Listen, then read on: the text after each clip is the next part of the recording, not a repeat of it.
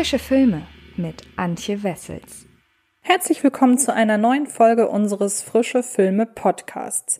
Unseres, damit meine ich natürlich Fred Carpet, denn Fred Carpet hat sich überlegt, ins Podcast-Game einzusteigen und ähm, macht das nun auch hoffentlich sehr erfolgreich, indem einige Formate unserer Seite unseres kleinen Projekts nun eben auch in akustischer Form für euch abrufbar sind. Dazu gehört natürlich auch unser Kinoformat Frische Filme, in dem ich euch einmal wöchentlich durch die aktuellen Neustarts mitnehme. Und ähm, die Filme, die ich in der Videoform noch nicht besprochen habe oder nicht so ausführlich besprochen habe, wie ich mir das gewünscht hätte, die bekommen nun hier ihren angemessenen Platz zur Entfaltung. Und dazu gehört eben auch der Film After Midnight. Der Plot. Damit ihr euch einen Eindruck zu After Midnight verschaffen könnt, möchte ich euch einmal ganz kurz erklären, worum es geht. Im Mittelpunkt stehen nämlich Hank und Abby, die ein eigentlich sehr glückliches Liebespaar sind und sich im Hinterland Floridas niedergelassen haben.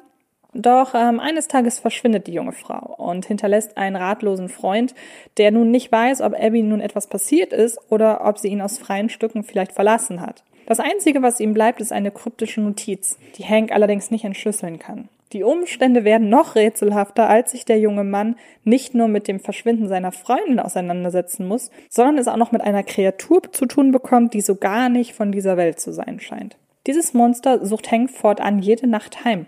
Und für ihn steht fest, dass Abbys Verschwinden unweigerlich etwas mit diesem Wesen zu tun haben muss. Nice to know. Horrorfilme von heute dienen ja längst nicht mehr nur dazu, die Zuschauer für ein paar Stunden so richtig zum Schaudern zu bringen. Spätestens seit der Babadook aus dem Jahr 2014 verhandeln die Gruseldramen aus einer Generation junger Filmemacher unter dem Deckmantel klassischer Genrekost Themen wie toxische Liebesbeziehungen in Midsommer, Rassismus in Get Out oder den politischen Umbruch im Nachkriegsdeutschland wie zum Beispiel in Suspiria.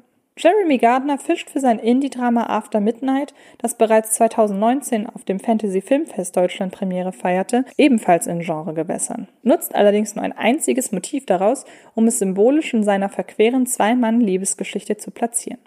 Das Monster. Und das die meiste Zeit über auch nur in der Theorie. Zu sehen bekommen wir das Unheimliche und in den wenigen Momenten seines Auftritts verdammt realistisch aussehende Wesen dagegen kaum. Es ist auch gar nicht dafür da, dass der Zuschauer Angst vor ihm hat sich gar erschrickt. Stattdessen geht es Jeremy Gardner vielmehr um die Veranschaulichung menschlicher und vor allem männlicher Probleme, die in diesem stacheligen Geschöpf zur Personifizierung finden.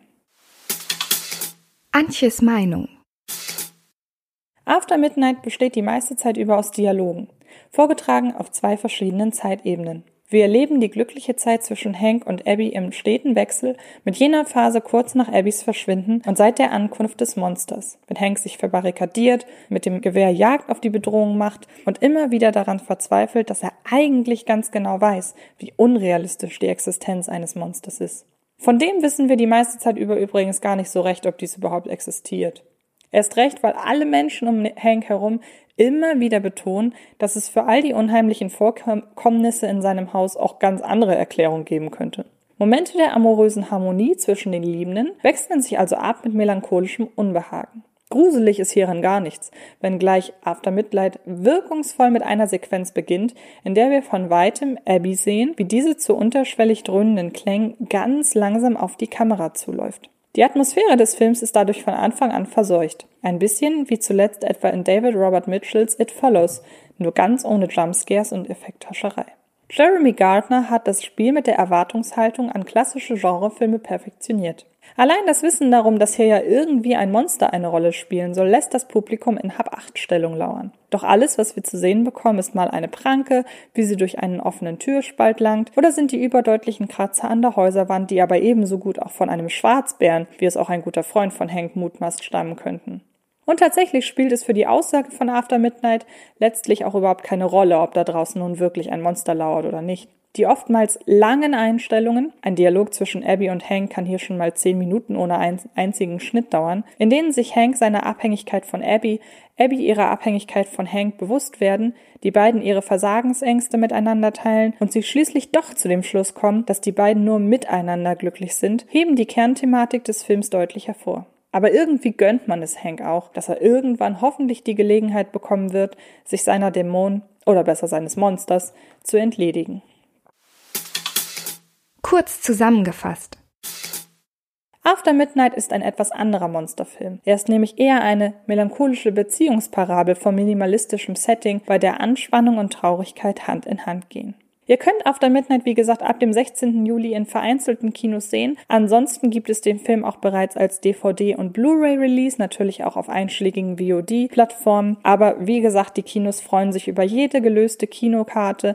Und ähm, wenn euch der Film interessiert, dann hoffentlich wünsche ich euch, dass ihr den Film irgendwo in einem Kino eurer Nähe sehen könnt. Und damit bin ich durch mit der Besprechung von After Midnight. Und dann hören oder sehen wir uns entweder in einem der nächsten Podcasts oder natürlich bei Frische Filme. Bis dahin.